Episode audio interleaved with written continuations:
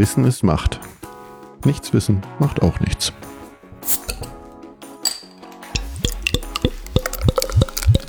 Herzlich willkommen zu einer neuen Folge von Macht FM. Hallo Aline. Hallo Rebecca. Ähm, ja, wir sind jetzt mitten im Januar schon angelangt. Irgendwie wird's immer ruhiger draußen. Ich hatte so gesehen, ne, ähm, Rosa Luxemburg ähm, jährt sich, ähm, ist ja damals ermordet worden im Januar, am 15. Januar mit Karl Liebknecht zusammen und ähm, hat uns darauf gebracht, uns mal über Erinnerungskultur eigentlich zu sprechen, Hm. weil wir uns ja jetzt auch nähern wieder dem 27. Januar, dem Holocaust-Gedenktag, wie die UN-Generalversammlung ihn 2005 mal beschlossen hat, beziehungsweise Befreiung von Auschwitz. Finde ich ein super Thema. Ich glaube, wir hatten es eh mal angedeutet bei unserer Folge 30 Jahre deutsche Einheit. Da sind wir nicht ganz so vertieft reingegangen, aber heute. Wobei ich ja sofort bei Erinnerungskultur eigentlich an die Nazi-Zeit äh, denke, also an den äh, Holocaust. Wobei, wie du sagtest, ne, wir sind ja eigentlich über die DDR Ja, äh, genau. dahin gekommen, nämlich äh, wie wird sich eigentlich an die DDR erinnert? genau. Was, haben wir in der Schule gelernt? Wo waren wir? Oder auch nicht? Ja, oder was, wird- was, was, was wird heute noch in der Schule gelernt? Weil unsere Schulzeit ist ja auch schon eine Weile her. Hm, Und ähm, so sind wir irgendwie drauf gekommen. genau.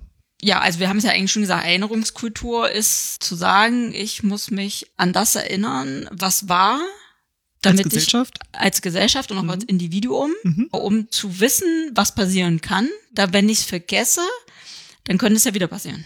Richtig. Also Genau. wie auch immer, ne? Also positives und ne- negatives meist. Also, Aus der Geschichte lernen. Aus der Geschichte lernen. Von daher ist ja schon Total einfaches Motto. Und doch so sehr in Frage gestellt. äh, also aus der Geschichte lernen oder Mhm.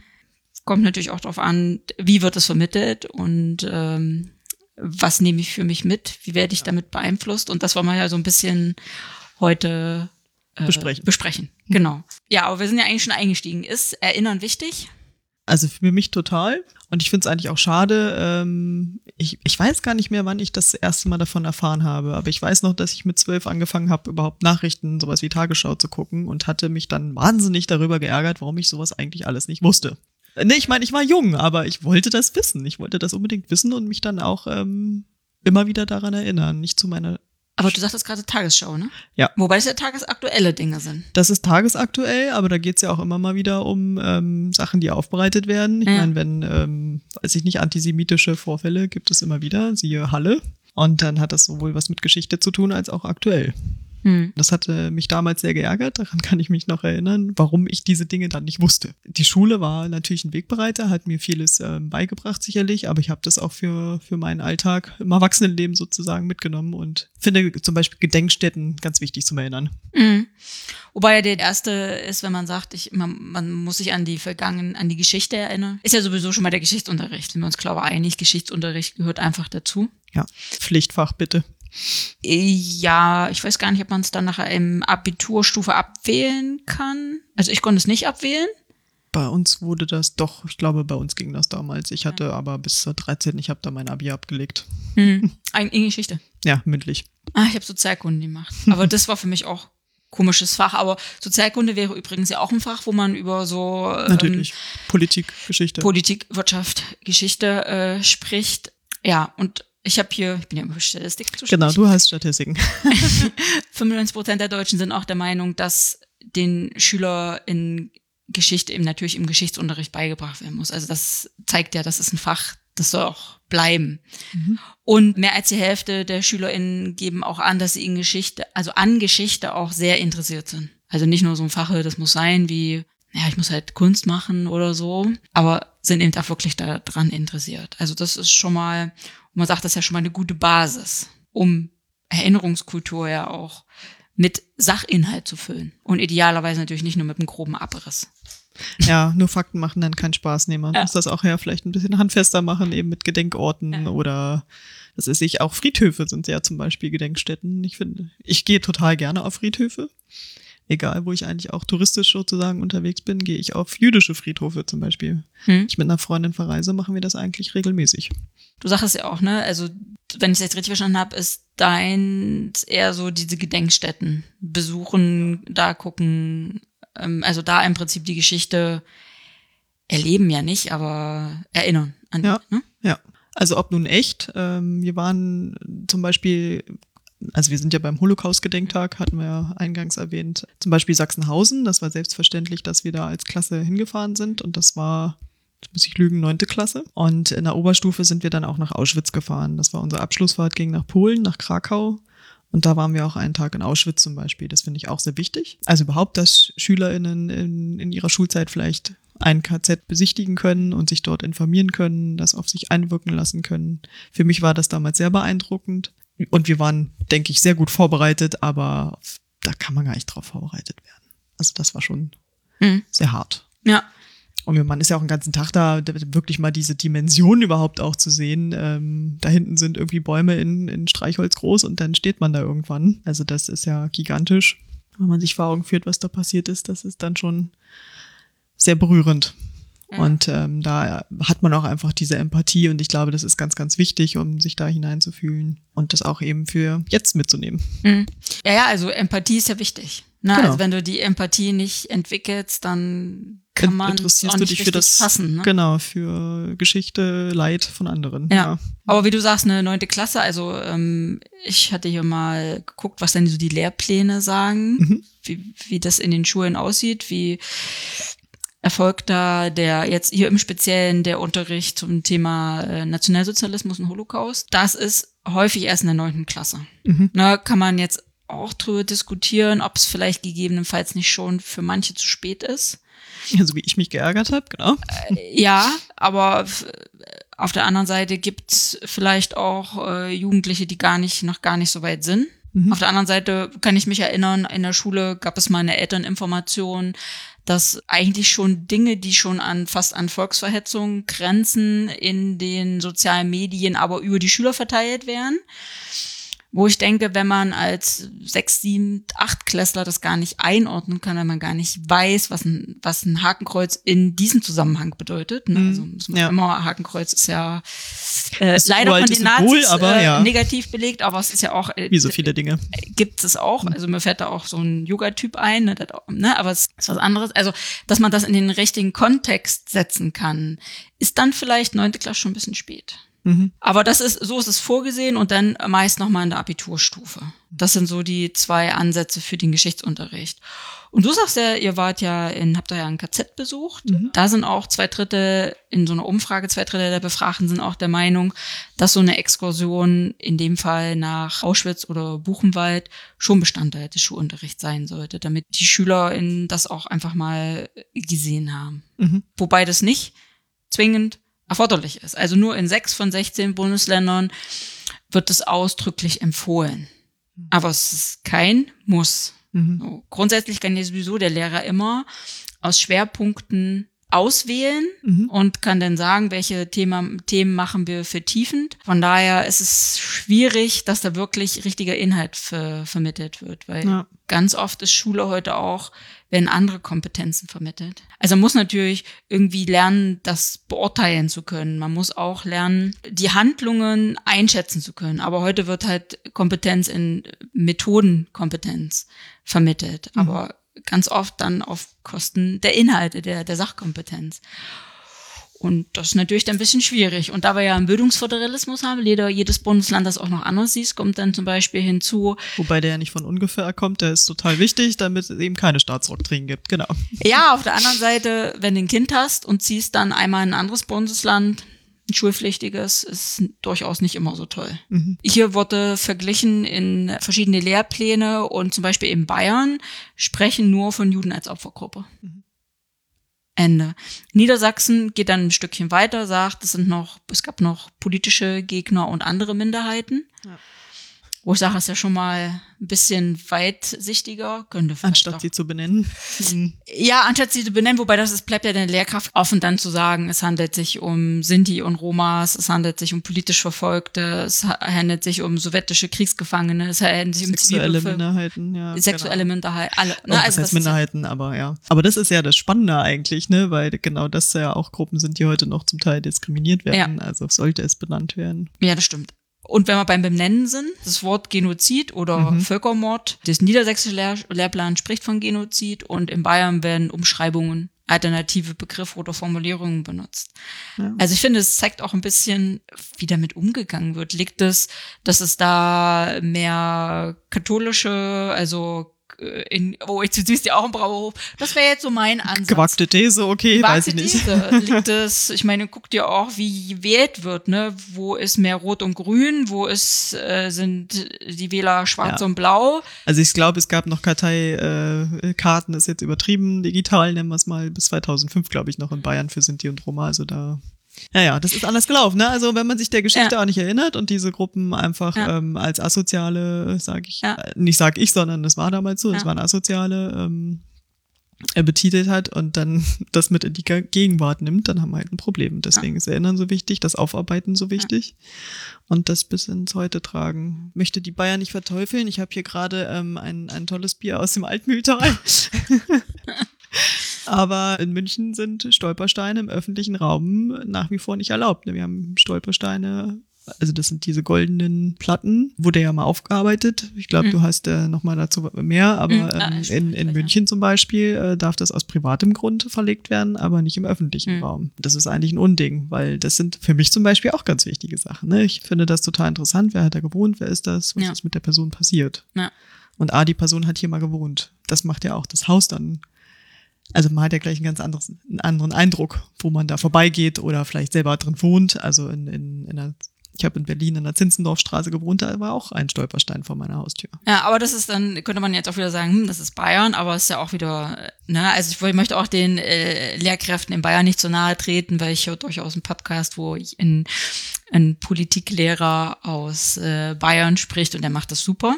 Gibt immer solche und solche. Aber das ist ja der Lehrplan, ne? Wir sprechen ja über, über den Lehrplan. Und das ist also, wie man schulische Bildung hat. Mhm. Wie ist aber Erinnerungskultur öffentlich? Da hatten wir schon die Gedenkstätten kurz angerissen. Und du äh, sprachst jetzt ja von den Stolpersteinen. Das ist ja von dem Künstler Gunter Deming initiiert. Ge- Genau. Und man kann da auf, auf seiner Internetseite, gibt's auch nochmal in den Shownotes, kann man da Pate von so einem Stein werden. Ja, man muss sich ja schon irgendwie dann mit seiner Kommune auseinandersetzen. Meistens äh, ist es ja auch in Innenstädten, weil da einmal eine jüdische Familie vielleicht ein Kaufhaus hatte, einen Schuhladen oder Genau. Wie in Lüneburg. wie in Lüneburg zum Beispiel, da muss man natürlich schon mit der Kommune sprechen, kann da jetzt ein, zwei äh, äh, Pflastersteine ausgetauscht werden. Und man kümmert sich dann auch drum, putzt die öfter und guckt halt, dass es da in Ordnung ist. Ja, es gibt den Opfern halt ein, also nicht ein Gesicht, aber einen Namen. Den Namen. Ja, ja, das ist das Macht wichtig. sie sichtbar. Ja, ja, genau. Also äh, er sagt, er will den Namen sichtbar machen, weil die Nazis haben die Opfer zu Zahlen gemacht. Genau. Na, also haben sie sie ja nicht nur, Nicht nur um eine abstrakte Zahl. ja, nicht nur entmenschlicht, indem sie ihnen ha die Haare abrasiert haben und all ihre Habe entnommen haben, du zeigst es schon, und die Nummer tätowiert. Also sie haben sie äh, reduziert auf ein Minimum, Eine Sache. Mhm. eine Sache oder in einem Massengrab dann am Ende. Mhm. Also er würde sie einen Namen geben und dort, wo sie ihren Lebensmittelpunkt hatten, Mhm. damit man sie einfach nicht vergisst. Genau.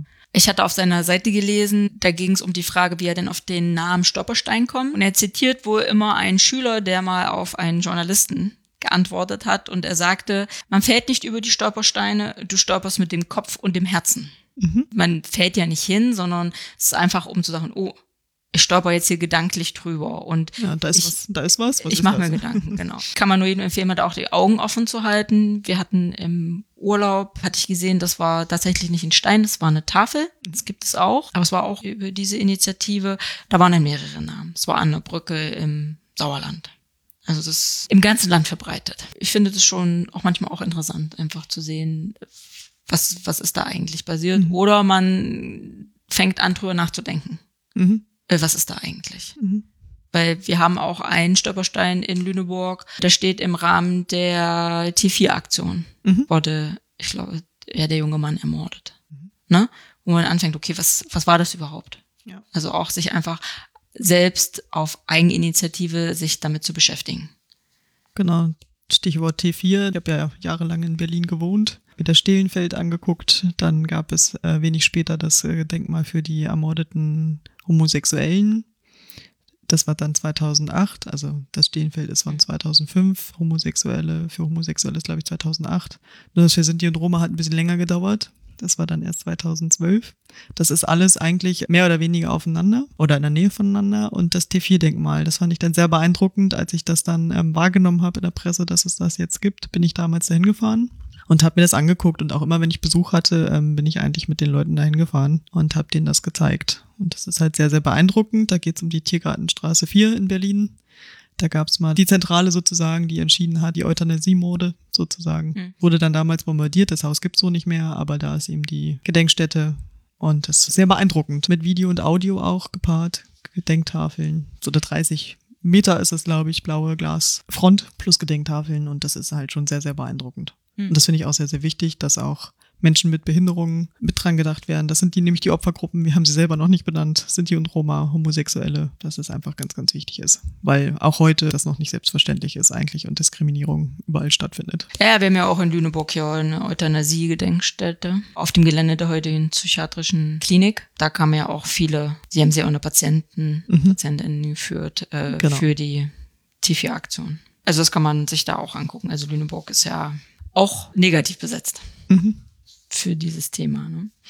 Du sagtest vorhin, du warst in Sachsenhausen. Mhm. Ich war noch zu DDR-Zeiten Mhm. im Buchenwald in KZ. Wie alt warst du da? Fünf Mhm. oder sechs. Meine Mutter hat meine Schwester zur äh, Klassenfahrt, Abschlussfahrt, 10. Klasse Abschlussfahrt begleitet und ich bin mitgefahren. Mhm. Heute würde ich sagen, ich war viel zu jung. Mhm.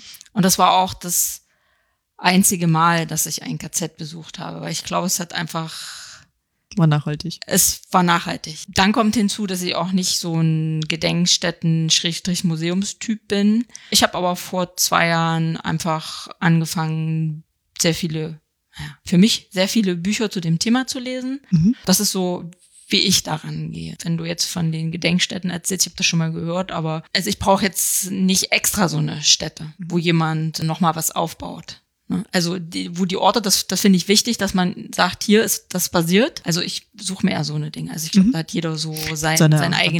Angehensweise, natürlich, ja. Ja, natürlich hier, oh, jetzt gedenken und danach gehen wir Cocktail trinken. Na, ja, natürlich. Äh, ja, ja, ja. Geht jeder anders ran. Hm? Ja, ja, muss man, muss man sich. Ich weiß auch nicht, wie ich das finde, wenn, weil das dieses Stehen, es ist ein Mahnmal, es ist ein Denkmal, es ist ein, wie nennt man das dann? Es ist ein Mahnmal. Ach so, die stehlen. Das ist ein Denkmal. Naja, wenn da Leute Selfies machen. Ach so. Da wollte ich gerade drauf hinaus. Weiß ich auch nicht, wie ich das finde.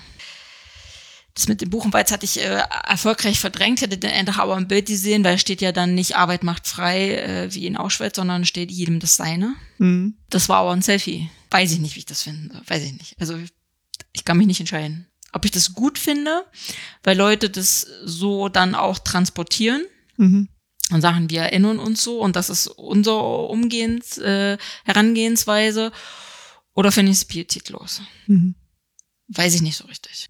Also ja, muss wahrscheinlich jeder selber wissen. Ich bin je- jedenfalls jedes Mal irritiert. Hm. Vor allem, weil, wie macht man Selfies mit ähm, hier zwei Finger hoch und grinsen Hm. und genau, äh, das, das finde ich dann auch fragwürdig. Also ich habe selber mal als ähm, Besucherbetreuerin im Deutschen Technikmuseum in Berlin gearbeitet, eine Zeit lang. Da gibt's einen Lokschuppen, da gibt's ents entsprechende Waggons, wo Juden deportiert worden sind und wenn dann da ja deutsche wie ausländische ähm, jugendliche Gruppen sind, die dann sich da freudig äh, erstens raufklettern, zu fünft rausgucken, noch ein Bein rauszeigen und da nee, da habe ich gesagt, geht nicht, kommt da runter, Ja. weil das war dann weiß ich nicht, ob ich da jetzt meine Autorität irgendwie ausgenutzt habe, aber ich dachte so nein, das geht nicht, lass das. Hm. Übrigens habe ich da auch gelernt, habe mich ja da selber auch informiert, Else Uri ähm, wurde zum Beispiel auch deportiert und ermordet. Und ich dachte so, und die wohnte bei mir in der Nähe, die wohnte im Moabit. Else Uri ist die Schriftstellerin von Nesthekien. Ich wusste das nicht und dass die bei mir in der Nähe in Moabit wohnte. Mhm. Einfach drei Straßen weiter. Ja, zu dem Thema, wie gehen heute Besucher mit äh, Gedenkstätten um? Also ich habe jetzt als letztes Buch habe ich gelesen Monster. Von, ich spreche ihn wahrscheinlich falsch aus, den Namen Macht. Yishai Sarit. Mhm. Der war, oder war, ist, das kann man gar nicht gar nicht sagen.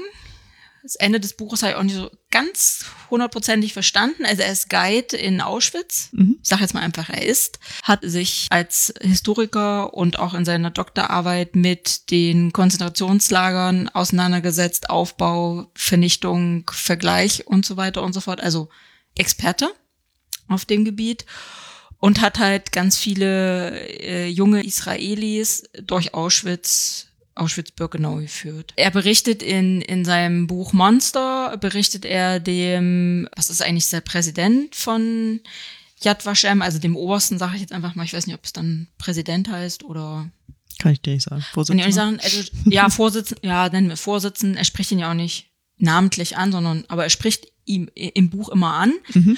und erzählt ihm seine Erlebnisse, wie halt die Jugend, wie er die Jugendlichen erlebt, wie sie Mhm. damit umgehen, wie, wie, wie das für ihn wirkt und ähm, es eskaliert am Ende. Mhm. Das fand ich sehr spannend.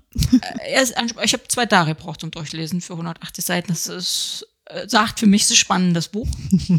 kann ich also nur empfehlen. Also wo dann genau, wo man sich dann nämlich Gedanken machen kann, finde ich das toll, dass sie da mit ihren Handys daddeln. In seinem Fall hören sie sich dann in die israelische Flagge ganz oft und singen dann äh, Hatikwa, also die Nationalhymne. Schwankt da auch im Buch, ob er das toll findet oder nicht, aber kann ich empfehlen. Mhm. Also es ist wirklich um einfach äh, genau diese Dinge, wo wir gerade ne, sagten, finden wir das toll mit dem Selfie. Mhm. Auf der anderen Seite, ja, Jugendliche datteln heute mit ihrem Handy. Erinnerungskultur in der Schule, ob nun äh, NS-Zeit oder DDR, darf man natürlich die neuen Medien nicht vergessen. Mhm. Da bin ich bei Instagram über Eva Stories gestolpert. Eva Stories ist ein Instagram-Account, Mhm. findet ihr auch in den Show Notes. Die wurden von einem israelischen Geschäftsmann finanziert. Das ist also wie ein Film, aber aus der Perspektive eines Mädchens, nämlich von Eva, die immer Stories macht. Mhm. Fängt an mit ihrem Geburtstag, das ist eine Jüdin, quasi die letzte Zeit, bevor sie dann am Ende deportiert wird. Sie verliert ihr Handy, während sie in den Zug ein, eingesperrt werden und damit enden ihre Aufnahmen, aber die Stories gehen noch ein bisschen weiter. Mhm. Das basiert auf der Geschichte von Eva Heimann. Und äh, die wurde im Oktober 44 in Auschwitz umgebracht. Mhm. Da spalten sich auch die Meinungen. Ist das toll, ist das nicht toll? Ich finde es eine neue Form von Erinnerungskultur. Richtig, ja, genau. Benutzt einfach andere Medien. Ja. ja. Wobei muss man ein bisschen aufpassen, weil Filme und auch Dokus und wie das dargestellt wird, mischen ja so die Realität mit gegebenenfalls kreativer Freiheit desjenigen, Mhm. der das macht. Aber das ist ein, eine Herangehensweise. Ich wollte gerade sagen, Ja. genau. Also nicht jeder möchte vielleicht eine Gedenkstätte besuchen, Ja. so wie ich. Ja, Fühlt sich davon total angesprochen und ähm, andere eben lieber davon Ja. ne? oder von Büchern oder Filmen. genau. So wie die Holocaust-Serie mit der Familie Weiß. Das hat ja, glaube ich, die Bundesrepublik damals so ein bisschen einfach gerüttelt Ja. und das Thema überhaupt aufs Tablett gebracht. Ja. Und so geht's vielleicht auch immer wieder. Ne? Dann fühlen sich andere Zielgruppen einfach angesprochen Genau. und denken dann vielleicht auch so, warum habe ich das eigentlich nicht gewusst? Also meine Tochter hat irgendwann mal das Buch Anne Frank, das Tagebuch von Anne Frank von mir geschenkt bekommen. Sie hat das noch nicht durchgelesen. Ich werde ihr jetzt aber nahelegen, sich das Videotagebuch auf dem YouTube-Account vom Anne Frank Haus anzugucken. Die haben das Tagebuch der Anne Frank medial aufbereitet als Video. Ich habe es mir noch nicht angeguckt, sind mehrere Folgen, ich glaube 17. Und das ist auch eine Herangehensweise. Gerade Wurde auch äh, mehrfach verfilmt, aber ja. äh, ja, das ist auch wieder was anderes. So Okay. YouTube, ne, ist noch mal was anderes. Klar findet man den Film vielleicht, aber das ist ja dann, der ist ja auch schon älter. Mhm. Und der ist ja gar nicht für genau dieses junge YouTube-Publikum. Mhm. Meine, was, äh, wo bin ich einen Tag drüber gestolpert? YouTube ist zweitgrößte Suchmaschine. Mhm. Ja. Ne? Für mich nicht, aber ja, gut. Für mich auch nicht, aber äh, ich weiß das durchaus von den Teenagern, die hier so im Haushalt sind und waren, dass äh, YouTube als Suchmaschine benutzt Mhm. wird. Und ich dachte, das wäre äh, ein Einzelfenomen, aber es ist offensichtlich nicht. Mhm. Na, und von daher finde ich den Ansatz eigentlich gut. Das ist dann vom Anne Frank Haus, der so eine Non-Profit-Organisation und dann finde ich das auch einen guten Ansatz. Gerade wo man eben dieses Haus gerade nicht besuchen kann. Mhm. Das zweite ist das Computerspiel Through the Darkest of Times. Da kann man ja, also man kann am Ende nicht gewinnen, weil man tritt gegen die Nazis an als Widerstand. Es ist also ein Strategiespiel mit klarer antifaschistischer Haltung. Das ist auch eines der Videospiele, wo erstmals auch Hakenkreuze offiziell drin vorkommen, weil bis 2018 waren Videospiele mit Hakenkreuzen verboten. Bis ab 2018 ist das möglich. Also man muss zivilen Widerstand organisieren Mhm. kann man sich jetzt drüber streiten, ob das jetzt in Berlin hätte sein müssen oder hätte nicht auch irgendwo anders Mhm. äh, sein müssen. Also Ziel ist es im Prinzip, den Krieg zu überleben. zwölf Jahre da irgendwie durchzukommen. Das finde ich nochmal so ein Ansatz für so die Gaming-Generation, ne? die spielt und YouTube nebenbei guckt. Dass man da auch lernt, dass eine Entscheidung, die ich treffe, die kann ich in diesem Spiel nicht rückgängig machen. Ich habe kein extra Leben, ich muss da durch. Ist natürlich insofern interessant, das mit einem Spiel zu vergleichen. Ja, wenn sie jetzt, weil ich habe kein extra Leben und die Entscheidung, die ich treffe, ja, aber wie würdest du sonst jemanden da ranführen? Zeitzeugen gibt es eigentlich so gut wie keine mehr. Hm. Ne, das ist ja nochmal so um dieses, wo wir sagten vorher am Anfang, Empathie. Mhm. Also das fällt mir jetzt dazu ein. Ne? Mich würde das, glaube ich, nicht ansprechen und ich würde das als sehr fragwürdig ähm, ähm, erfassen, aber gut. Ja, ist ja auch, da ist auch, ne, spalten sich natürlich auch die, die Meinungen. Wahrscheinlich alles. Da muss man da einfach gucken und wirklich, Hauptsache das Thema wird vermittelt, Mhm. weil wir ja auch wieder die Debatten führen, dass es äh, eigentlich einen Umkehrschluss gibt. Wir haben eine Partei im Parlament, die genau das Gegenteil fordert. Warum müssen wir uns immer noch schuldig führen? Also darum geht's ja eigentlich gar nicht um die Frage mehr, wie ich finde. Ein Schlussstrich. Aber ziehen, den? Schlussstrich ziehen, genau. Ähm, wir haben so viel tolle Geschichte. Warum nicht die tollen Sachen irgendwie in die Geschichtsbücher aufnehmen und das vermitteln, dass wir uns als Nation ganz toll fühlen können. Und über die Schuldfrage haben wir uns jetzt genug unterhalten. Das können wir jetzt mal lassen. Wenn man sich dann aber die Gegenwart anguckt, dann ist das genau das Wichtige, dass man sich erinnert und auch darüber redet und überhaupt auch weiß, dass das alles stattgefunden hat. Alleine das Auslöschen von so vielen Menschen systematisch aufgrund ich wollte gerade sagen, Andersartigkeit ist eigentlich totaler Quatsch, weil sie sind nicht andersartig. Ja. Aber aufgrund von Religion, Sexualität, eine andere politische Auffassung zu haben. Und äh, genau das haben wir immer noch, auch aktuell auf der ganzen Welt, diese Konflikte. Und deswegen ist Erinnerungskultur eigentlich so wichtig, Hm. dass man das eben auch jetzt mit aufgreift und Gesellschaften zusammenführt, lokal wie global, und da nicht spaltet, meiner Meinung nach. Ja, hast du schon eigentlich schon quasi Schlu Schlusswort gerade formuliert. Nein, habe ich nicht. Doch, ich finde es gut. Also nochmal zur Schlussstrich-Debatte zum 75. Jahrestag der Befreiung von Auschwitz. Also letztes Jahr am 27. Januar wurde eine Befragung äh, durchgeführt, der ab 18, also ab 18 Jahre, ähm, 60 Prozent sprachen sich gegen einen Schlussstrich aus. Schlussstrich mit, wir hören uns auf, jetzt hier Nationalsozialismus zu beschäftigen. Also in Gesamtheit in dieser Statistik ist es aber nochmal nach was wählen die Leute äh, aufgeschlüsselt. Da sind zum Beispiel 72 Prozent der AfD-Anhänger für einen Schlussstrich. Je nachdem, welche Partei, also welche politische Lager es ist, desto mehr verschiebt sich Mhm. diese Grenze. Wobei die Linken gar nicht, am kleinsten nur die Grünen, sagen mit 13 Prozent Mhm. wir sind äh, für einen Schlussstrich. Aber da sieht man auch, auch so diese, äh, wie die politische Einstellung da auch mit natürlich mit reinspielt. Ne? Ob man, Ja, ob man sagt, ich, ist, ja. ja. ich Genau. möchte mich damit beschäftigen oder nicht. Ja, natürlich. Ähm, also ich meine, wenn wir nochmal an die Schule denken, da das haben wir in vielen Fächern das Thema, dann wird auch wieder über oder von und über Übersättigung gesprochen, diskutiert. Ähm, jetzt reicht's doch mal, wir haben jetzt genug davon gehört, äh, wir wollen jetzt wieder was anderes machen.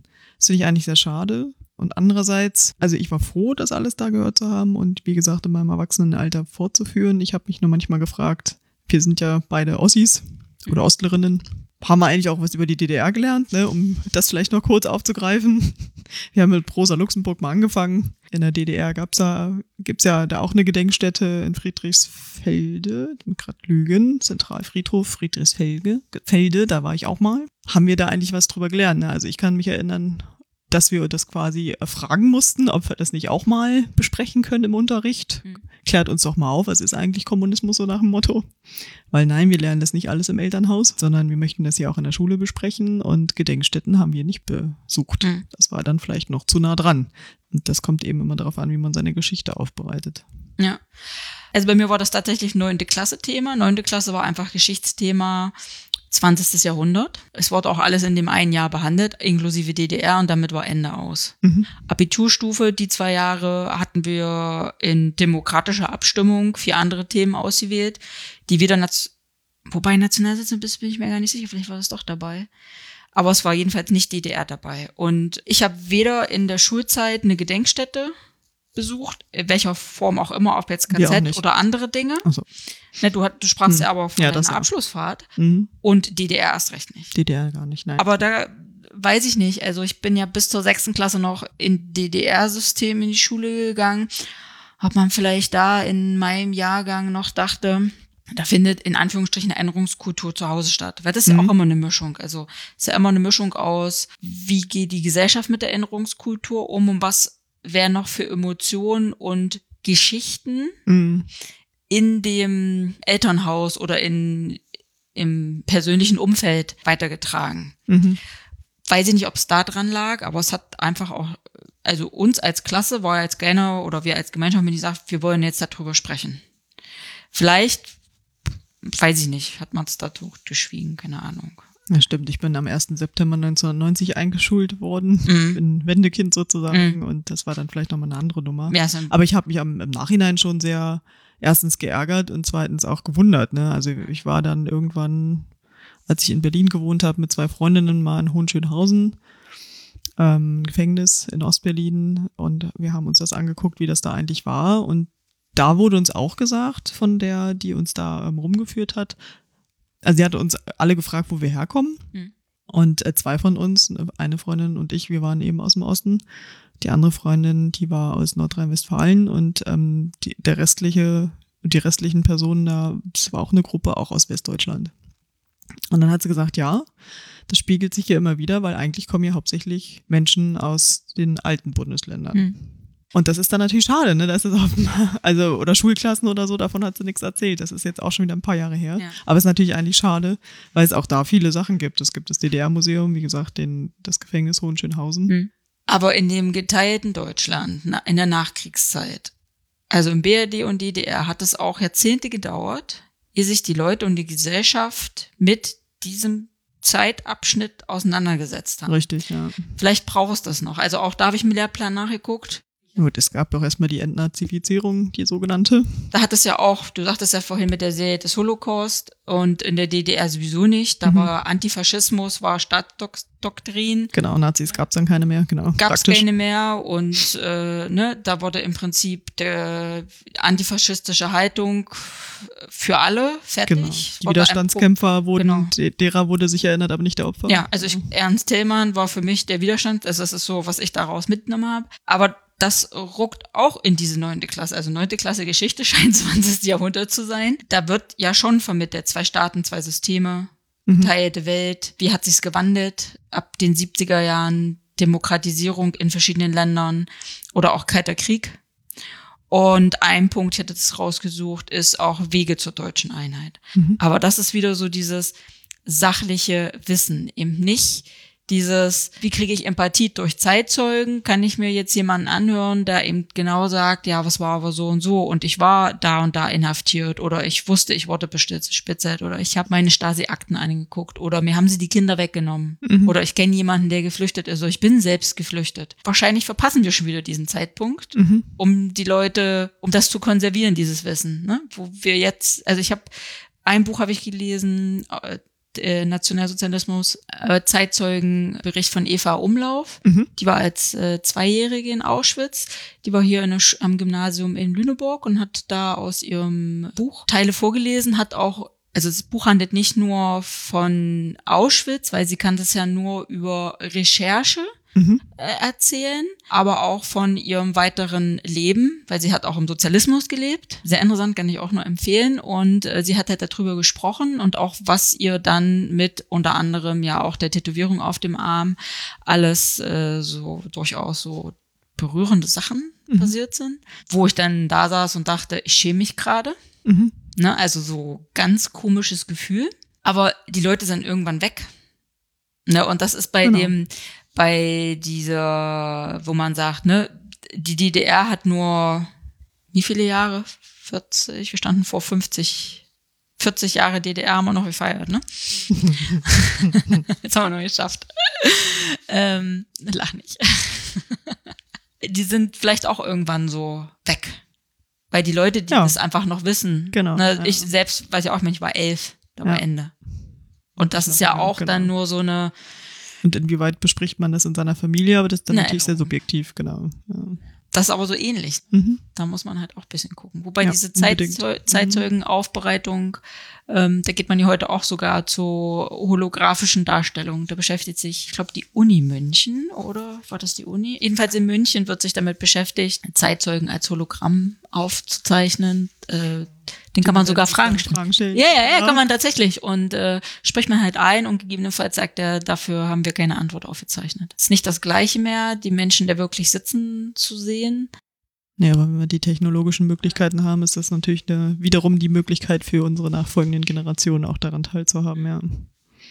Genau. Auch mit ihren Fragen, die sie haben. Ja. Mhm. Ja, also was wünschen wir uns für die Erinnerungskultur? Und nicht nur die letzten 40 Jahre, oder die letzten 40 Jahre nicht, sondern die 40 Jahre der DDR oder die 12 Jahre NS-Regime. Also ich glaube, das prägt natürlich irgendwie das Verständnis hier in Deutschland und ich finde das auch wichtig. Ich glaube, es ist wichtig, sich auch an, noch an ganz andere Dinge zu erinnern. Das überhaupt, ich meine, das finstere Mittelalter kam mal, da hat man sehr viel Wissen verloren. Mhm. Nicht, dass wir sowas mal wieder erleben. Bei unseren technologischen Voraussetzungen gehe ich davon zwar nicht zwingend aus, aber also ich meine, es ist ja auch was Menschliches. Ich wünsche mir eigentlich, dass das weitergetragen wird, eben weil wir diese aktuellen politischen Geschehnisse haben. Deswegen ist es für mich wichtig, dass für die Demokratieerhalt und auch das Verständnis dafür, dafür brauchen wir diese Erinnerungskultur. Kann ich mich nur anschließen. Vielen Dank. Ich danke dir und ähm, ihr könnt uns bei YouTube mittlerweile auch, sind wir noch relativ neu, aber ähm, ihr könnt uns mittlerweile auch bei YouTube abonnieren. Ansonsten könnt ihr macht.fm unsere, unseren Podcast abonnieren und ihr findet uns auch bei Instagram, Twitter und Facebook. Wenn ihr noch, ne, wenn ihr Kritik habt, Fragen, anderer Meinung seid, gerne in den Kommentaren. Genau. Tschüss. Tschüss. Ich sag's. Ich hab's schon oft gesagt. Das Dr. Macht-Team bedankt sich für dein Durchhaltevermögen. Möge die Macht mit dir sein. Oder mit mir.